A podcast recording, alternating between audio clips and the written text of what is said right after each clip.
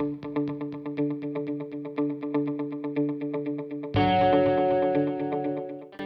на звук. Чарт подкастов НКО.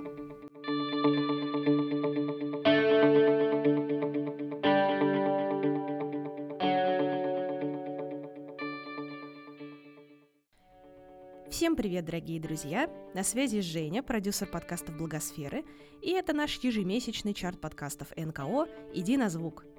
Сегодня объявляем победителей апреля. Поехали!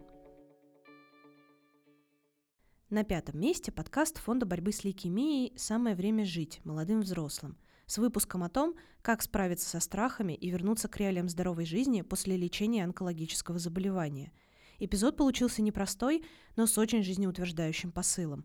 Даже если очень страшно, надежда есть всегда одному, ну, практически не справиться с этим. Тут, конечно, с одной стороны врачи, да, и выполнять строго рекомендации, да, и найти своего врача, которому ты доверяешь, и полностью вот рука об руку идешь по этому пути. Но с другой стороны, э, рядом должен быть человек, и очень часто это не кто-то из близких, потому что близкие, как бы они ни любили тебя, они тоже начинают уставать, они начинают буквально разрушаться.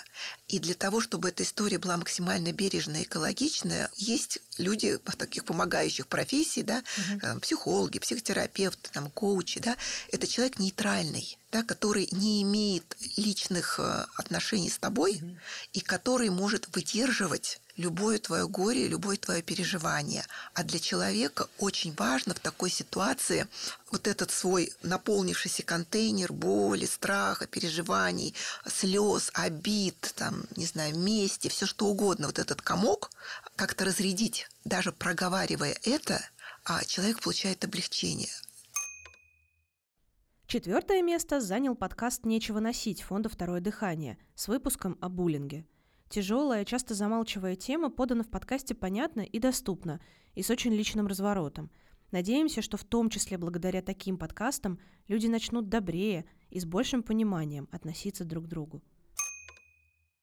Я думаю просто, что здесь важно отметить, что даже жертвы не всегда понимают, что происходящее с ними называется травля, потому что вообще-то очень сложно. Бывает отрефлексировать происходящее. Вот Галина начала про это говорить, и я хотела бы это отметить, вооружившись определением, которое дал первый исследователь травли Дан Ольвиус. Он сказал, что травля — это систематическое, да, то есть повторяющееся, целенаправленное, то есть люди понимают, что они делают. Проявление агрессии при условии неравенства сил. И это, пожалуй, самое важное. Неравенство. Тоже о нем Галина говорила. То есть э, речь идет о ситуации, когда, каким может быть неравенство. Неравенство может быть физическим, сильный против слабого. Может быть численным, несколько против одного.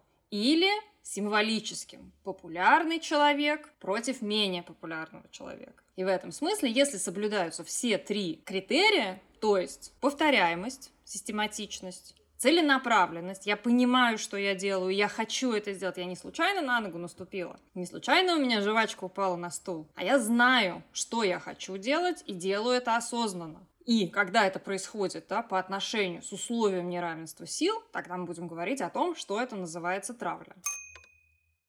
На третьем месте подкаст «Мам, я дома». Всю нашу медиакоманду покорил эпизод о том, как вернуть ребенка в общество, если он нарушил закон.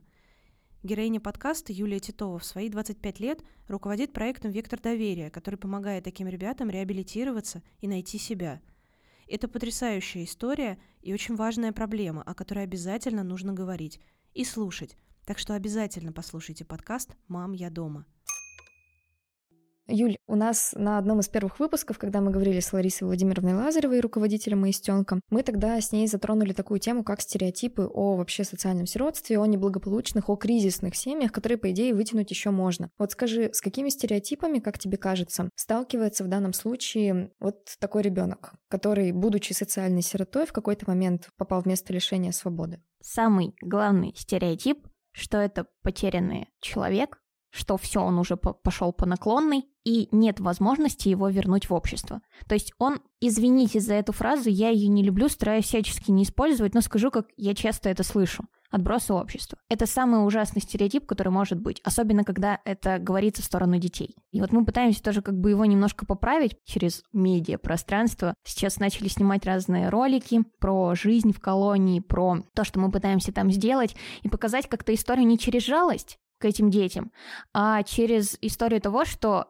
ну, это просто дети, у которых свой путь, и у которых есть еще возможность себя поставить на путь исправления. Условно будем говорить так. Поэтому вот э, стереотип с тем, что они выкинуты из общества, это вот, наверное, основной. Потому что мы же часто видим, что люди взрослые, не докапываясь до причин, говорят о том, что какие ужасные дети, да, когда вот эти публикации читаешь в социальных сетях или там в СМИ о том, что вот они там в очередной раз что-то украли, вынесли из магазина или того хуже, там кого-то избили, но никто не смотрит на то, почему это происходит. И поэтому вот в том числе из-за вот таких вот каких-то точечных историй и подачи этой истории, формируется впечатление о том, что они нереально жестокие, они там все люди, с которыми вообще никак нельзя взаимодействовать, что они там недалекие, что у них там э, алкоголики родители или там хуже наркоманы, и что они вот такие же. У них другого пути быть не может. Это, наверное, самое сложное, но то, что меня коробит больше всего, но я очень часто слышала это от тех людей, кому рассказывала про то, чем занимаюсь. Второе место занял подкаст «Луч» студентов Высшей школы экономики и фонда «Абсолют помощь». В апреле у ребят вышли эпизоды про цифровую доступность, которая оказалась немного не такой, как мы ее понимали, про спорт жизни незрячих и слабовидящих людей, про русский жестовый язык, а еще интервью с исполнительным директором фонда Антон тут рядом. Апрель – месяц осведомленности о РАС, и такой информативный и важный выпуск о корректном взаимодействии с людьми с аутизмом должен был, конечно, появиться именно в апреле как корректно общаться с людьми с раз, что избегать, на чем делать акцент, чему уделять особое внимание, а чему, наоборот, не уделять внимание. Несмотря на то, что я столько лет работаю в этой сфере, я не могу сказать, что это какой-то простой вопрос, на который есть заготовленная такая вот оточенная формулировка раз, два и три.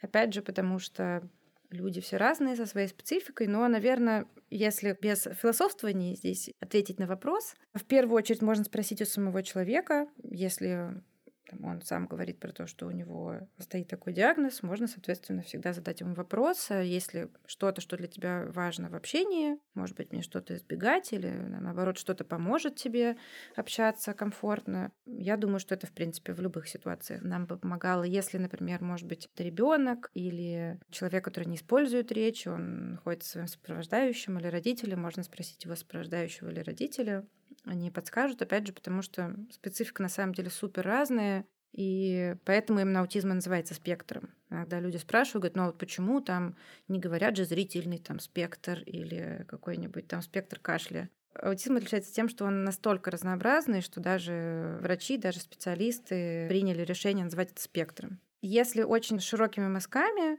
то есть у некоторых людей с аутизмом сенсорные особенности, важно их учитывать, не говорить слишком громко или слишком тихо, стараться говорить э, таким средним ровным тоном, не инициировать тактильные контакты, если вы не спросили разрешения, там, не обнимать, не трогать, пока вы не спросили, комфортно человеку это или нет, не подходить слишком близко, Бывают ситуации, когда важно формулировать свои мысли максимально не метафорическими, не перегруженными предложениями, то есть, ну, такие простые, короткие формулировки. И если человек вам не отвечает сразу, то у нас есть такая привычка, что если человек не отвечает, мы думаем, что он не расслышал, и задаем вопрос снова и снова и снова, пока человек не ответит. Вот здесь лучше попробовать задать вопрос и подождать, потому что бывает, что человеку с аутизмом требуется время на ответ. Это может даже занимать до минуты. А если задавать вопрос снова и снова и снова, то, соответственно, это время оно будет только увеличиваться, потому что он заново будет его слышать заново его обдумывать. Поэтому вот тоже это есть такая специфика, что лучше подождать. Там, если человек уже минуту не отвечает, то можно тогда переформулировать еще как-то лаконичнее и подождать еще. А, но, в общем, опять же, здесь, эм, честно говоря, все бывает по-разному. Главное относиться уважительно. У нас есть такое в нашем менталитете, что если мы знаем, что у человека стоит какая-то инвалидность, то мы изначально уже немножечко как-то относимся к нему с милосердием, с жалостью, А на самом деле это все всегда чуть-чуть сверху вниз. То есть мы, значит, такие большие, сильные, крутые, а он вот такой, значит, тут какой-то Нужно с ним говорить как с ребенком и там, не знаю, забывать собственные границы и говорить, э, не знаю, каким-то таким очень трогательным тоном. Мы в фонде стараемся этого избегать, потому что важно относиться к человеку на равных. В первую очередь человек там с аутизмом он или с каким-то еще диагнозом, поэтому здесь важно уважительное отношение. Если это взрослый, то разговаривать как со взрослым, и самому относиться уважительно, и, соответственно, это должно идти в две стороны. То есть, если это взрослый человек, то мы общаемся как взрослые с двух сторон. Вот, наверное, это такой очень важный базовый принцип, которого мы придерживаемся и ожидаем этого от других. Да, на самом деле звучит как э, базовый принцип, в принципе, всей коммуникации. Да. Ну, то есть относиться с уважением на равных ко всем людям, вне зависимости от любых фактов. А на первом месте подкаст «Настоящее дело» форма доноров и студии «Шторм» с эпизодом о коренных народах Чукотки, в котором ведущие побеседовали с автором документальных фильмов «Книга тундры» и «Книга моря». Главной темой выпуска стал неизменный уже сотни лет традиционный уклад жизни чукотских оленеводов и охотников на морского зверя, который не всегда гармонично уживается с современной цивилизацией. Эпизод атмосферный и важный для понимания культуры коренных народов Чукотки – и мы благодарим за него коллег и очень советуем вам его послушать.